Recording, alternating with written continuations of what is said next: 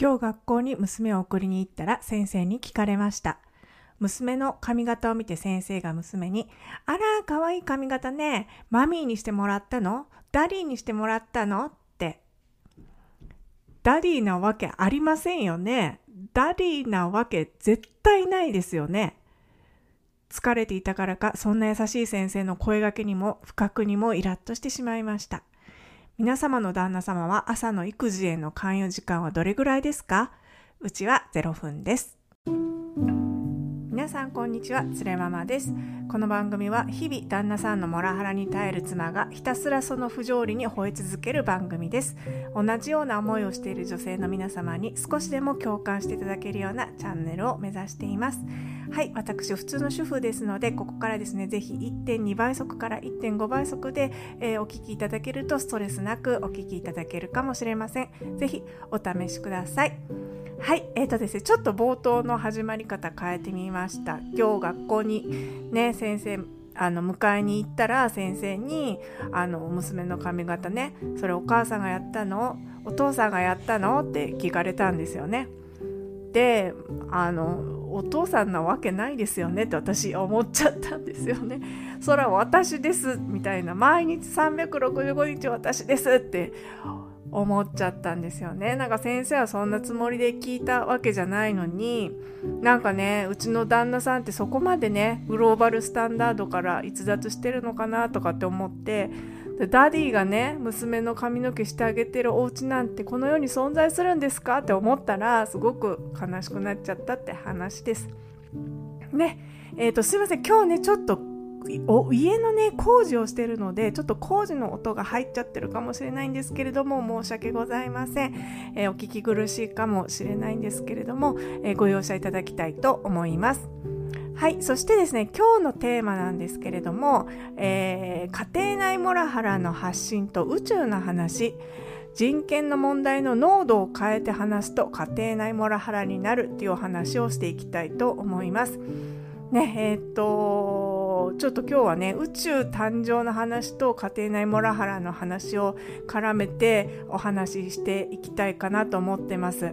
ねえーと、改めてねどうして私が毎日家庭内モラハラについてねこんなに吠えてるのかっていう理由をね説明したいんですね。でしかもそれを宇宙の誕生の話に絡めてあの知ってみようかなと思います。いや宇宙に絡めなくていいでしょって話なんですけれどもまたね私この間リハックっていう YouTube 番組を見てたんですよ。そしたら野村康則さんっていうカリフォルニア大学バークレー校の物理学者の先生が宇宙の話をそのプロデューサーの高橋さんとされていてそれがねをあの聞いてたんですね。そしたらそのまあ私何の話を聞くにしてもあのモラハラ目線モラモラハラ被害者目線で聞くんですよね。でなんと私その宇宙の話もモラハラ目線で聞いてしまったんです。それでその宇宙の話がすごく面白かったので、えー、なんでねこの私がいつもこの家庭内モラハラについて怒ってるのかっていう話を、えー、宇宙の話をね絡めながらしていきたいと思います。よろしければ、えー、聞いていっていただけると嬉しいです。それではどうぞ。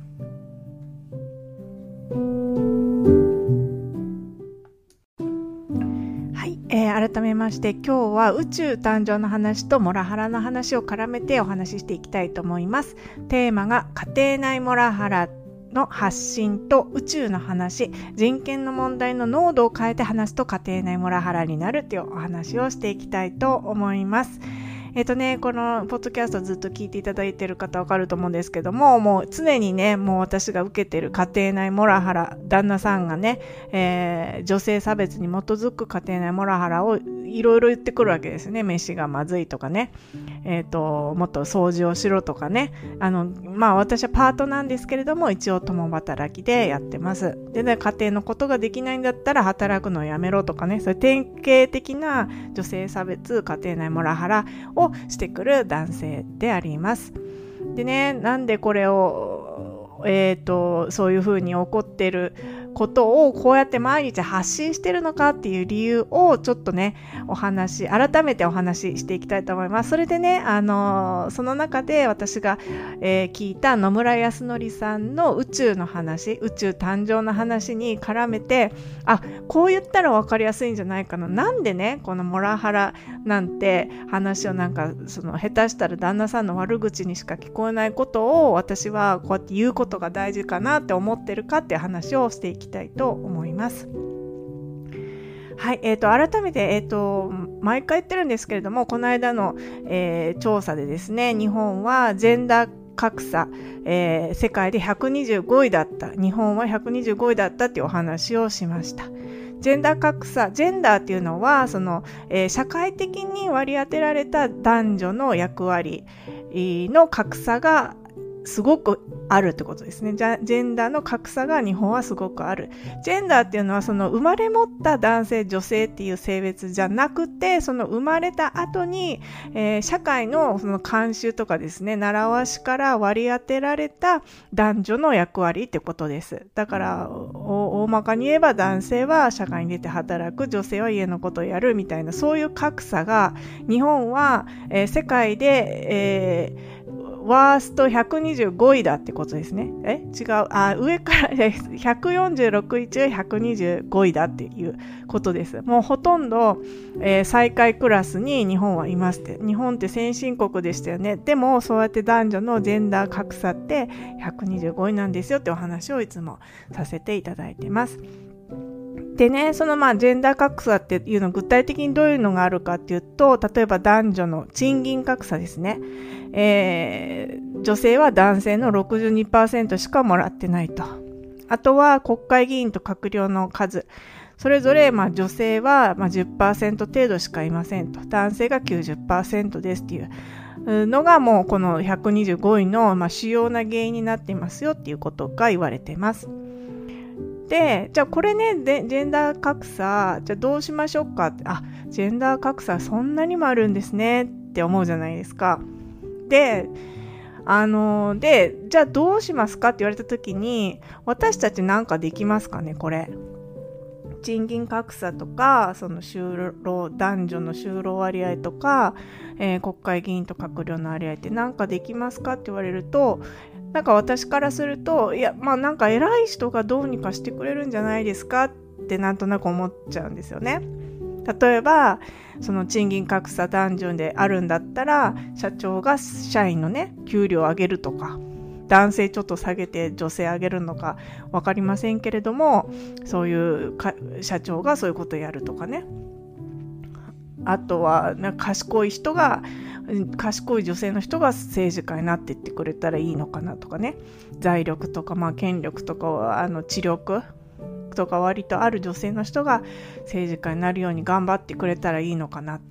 そしたらそのジェンダー格差がちょっと縮まりますよね。そしたらこれでダンですか。これで全部終わりなんじゃないですか？偉い人が対応してくれたら終わりなんですかね？みたいなね。こんなイメージあると思うんですけれども。そうじゃなくてその賃金格差があったり政治家が少ないっていうののもっともっと手前の問題っていうのはその実はそのジェンダーのね社会的な男女の役割の問題から日本ではまだ家にね閉じ込められている女性がたくさんいるっていうのが問題なんじゃないのかなっていうのはあのその背景にありますよね。でつまりは女性が家から出ないように強いられるような社会的な風潮特にねこれ田舎の方だとあの強いっていう風に聞いてて私もうちょっとねどんな具体的なあの田舎のねそういう圧力ってあるのかなちょっと調べてみようかなって最近思ってるんですけれどもあの女性が家から出ない、まあ、私の旦那さんも家事育児が完璧にできないんだったら仕事なんてやらないでって言ってきますね。で、私の仕事も、まあ、パートしか今ちょっと育児があるからできないんですけれども、で、給料もね、そんな安いのにやる意味あるのとかね、いろいろまあ言ってきますね。っていうような、まあ、女性が家から出ないように強いられる社会的風潮とか、あとは、まあうちの旦那さんはそれそんなにもな長時間労働じゃないんですけどもアメリカに住んでるっていうのもあってアメリカ人ってそんなたくさん働かないんですねなのであの、まあ、平均的に日本と比べてですよででも日本はその男性の長時間労働っていうのが問題にありますよね。であとはもう、まあ、女性が家から出ないようにされてる理由としては、まあ、家事の、まあ、そういう男性の長時間労働に伴って女性が家事をやるしかなくなってで、えー、日本の家事の女性の負担率は男性の5.5倍とかって言われてます。男性の5倍も毎日女性が家事家事だけかなこれ。育児も入ってんのかなちょっとわかんないんですけれども。ねそしてまあ私もいつも言ってますけれどもこうやってモラハラを受けることによって、えー、男性からね女性差別を受けることによって家庭内でですよ。あの女性は家にいるべきだとかね俺を支えるべきだとかねそういうことですね。あなたのあの前回言いましたけども女性のそのその自身の人生よりも男性を支えること育児に没頭しろっていうような社会的風潮。そこからまあメンタルを病んだりとかしてで自分女性もねもう家事育児も大変なのにそうやって、まあ、社会的な風潮で抑圧されて家に閉じ込められるようにねあの強いられてやっぱメンタル病んでる人もいますよね。もう旦那さんからいつもそのモラハラ受けて私の知り合いでもいます。でそうすると自分のことで精一杯になりますね精神科通ったりとか私もあの通ってましたけれどもカウンセリングね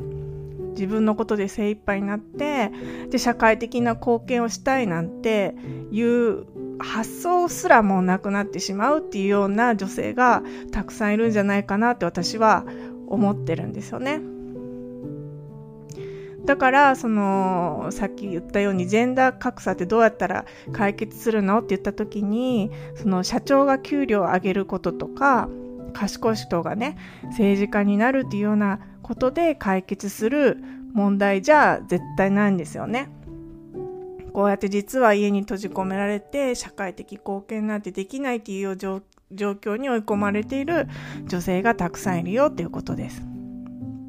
だからその例えばジェンダー格差格差じゃなくて格差125位っていうね問題をこうもっともっとこう密度をね濃くして認識していかないといけないと思うんですよね。例えば、まあ、ジェンダー格差って言っても大元はその人権の問題ですよね。人は、えー、人としてあのなんていうんですか何でしたっけその、えー、きちんとした生活をする権利があるってことですよね。どんな人も自分らしく生きられる人として自分らしく生きられる権利がありますよっていう人権の問題が、まあ、ジェンダージェンダーの問題よりも大元にありますよね。そしても人権の問題の中にもいろいろあって、えー、人種差別とかそういう女性差別とかってそういう階級差別とかそういうものありますよね。人権の問題をもう少し、え、濃くするとその中に女性差別があって。でさらにそれを、え、濃くするとその社会的な役割で、えー、男性よりも、えー、後ろにあの追いやられてしまうというジェンダーの格差があって。でそれをさらに濃くするとその、えーまあ、男性が無理やりね、えーと地位が高くされてると逆に言えばね下駄を履かされされて働かされてる。男性が長時間働かされてる男性の長時間問題。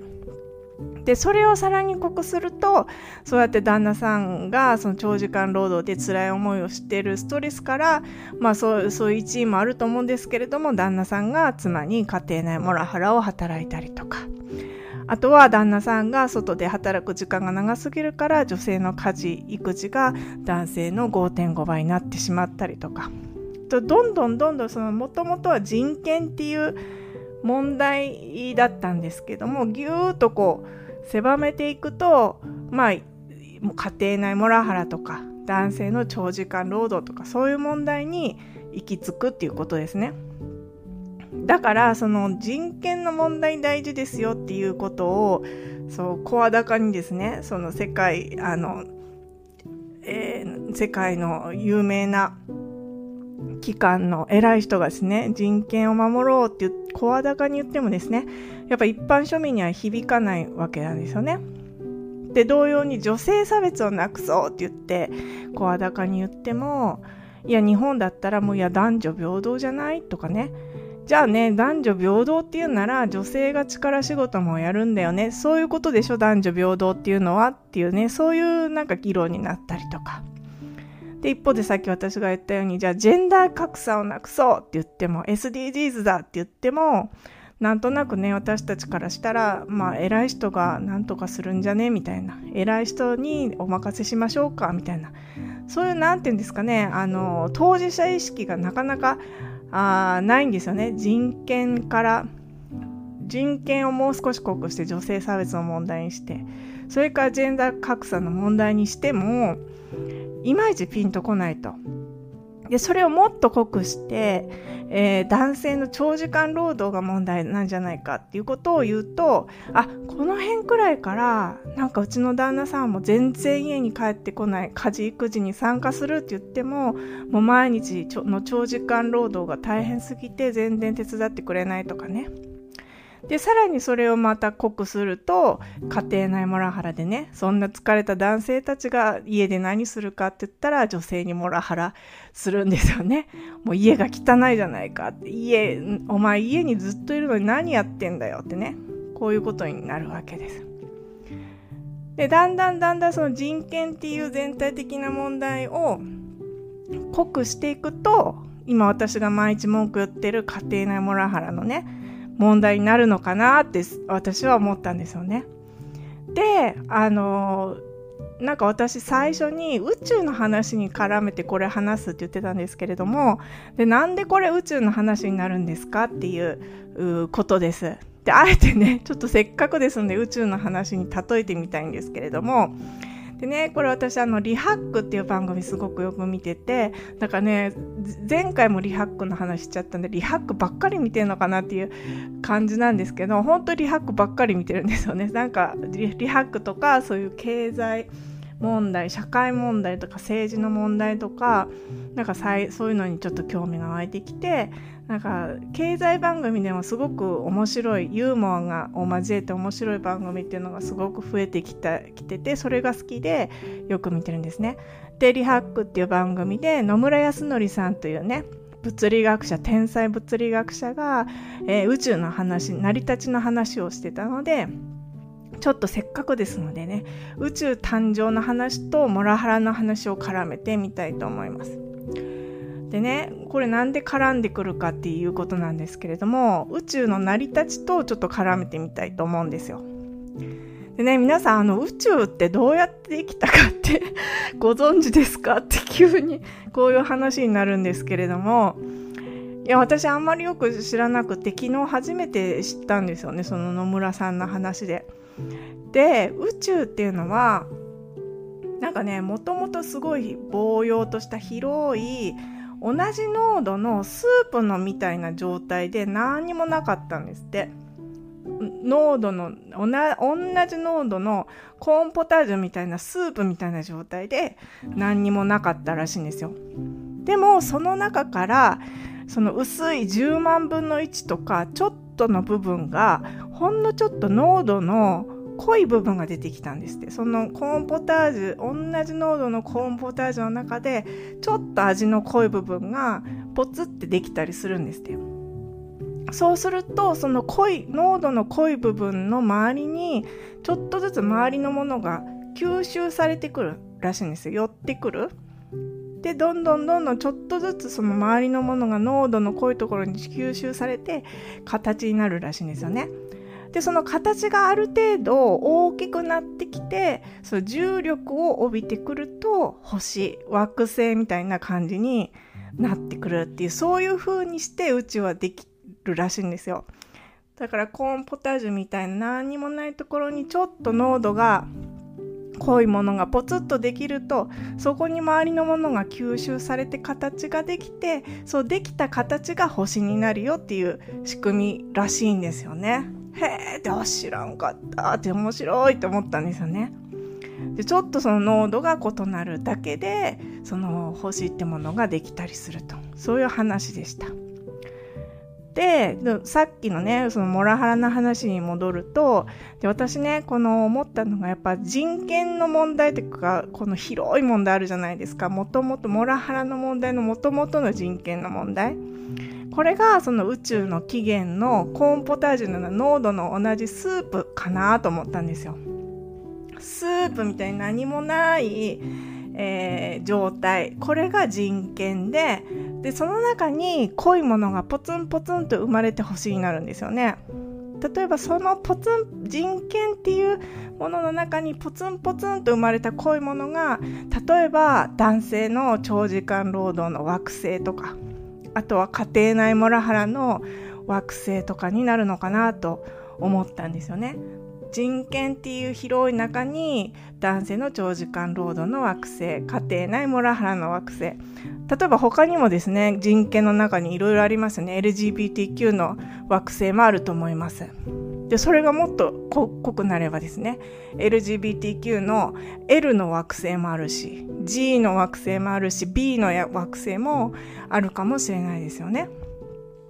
だからそういう人権っていう同じ濃度のコーンポタージュのスープの中にちょっと濃いね家庭内モラハラとか男性の長時間労働の問題があるわけです。だからまあ位置